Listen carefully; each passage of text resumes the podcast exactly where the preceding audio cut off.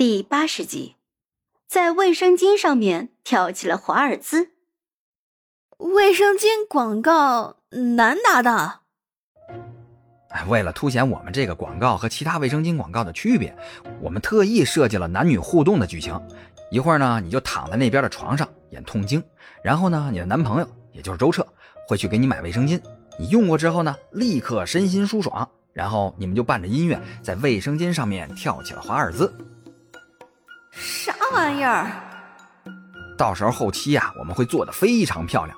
你们会站在一片巨大的雪白的卫生巾上面，四周垂满了小星星、小月亮。你们伴着 BGM 翩翩起舞，和之前的痛经形成鲜明的对比。哎，你卖的到底是卫生巾还是止疼药啊？哎，你会跳华尔兹吗？我不想会。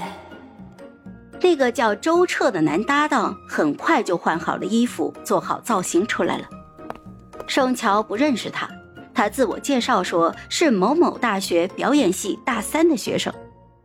现在的男学生真是不容易呀！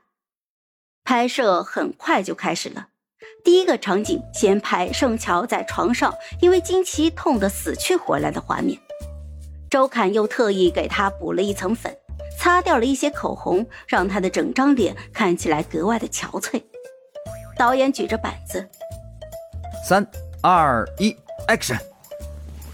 痛经还需要演？盛乔自己就是痛经大军中的一员，立刻就蜷缩成了一团，捂住肚子，做出痛苦又崩溃的表情。结果却听见导演说：“看，小乔，你不能这样演啊，你得美一点，又痛又美，懂吗？你现在这个表情太狰狞了。”我这就是痛经最真实的表情啊！痛得死去活来的时候，谁还他妈管你美不美呀？我们这是要播给十三亿观众看的，你一脸狰狞合适吗？不合适。哎，不合适就对了，懂了？再来一次啊！好的。板子一打，盛乔用手捂住了肚子，下颌微微的朝内缩着，做出了一副委屈又可怜的神情。看，小乔。你这是痛经吗？你这像怀了个孩子，却不知道孩子他爸爸是谁呀？要不导演你先来给我示范一遍？那哪行啊！我又不来大姨妈，我哪知道痛经什么感觉？盛乔生无可恋的又躺了回去，导演还给他打气：“哎，别气馁啊，小乔，我相信你可以的。我们再来一次啊！”第一场痛经戏翻来覆去的拍了二十几次，才终于搞定了。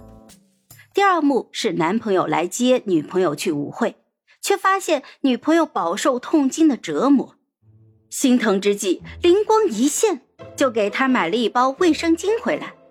盛乔坐在旁边是一脸的无语呀。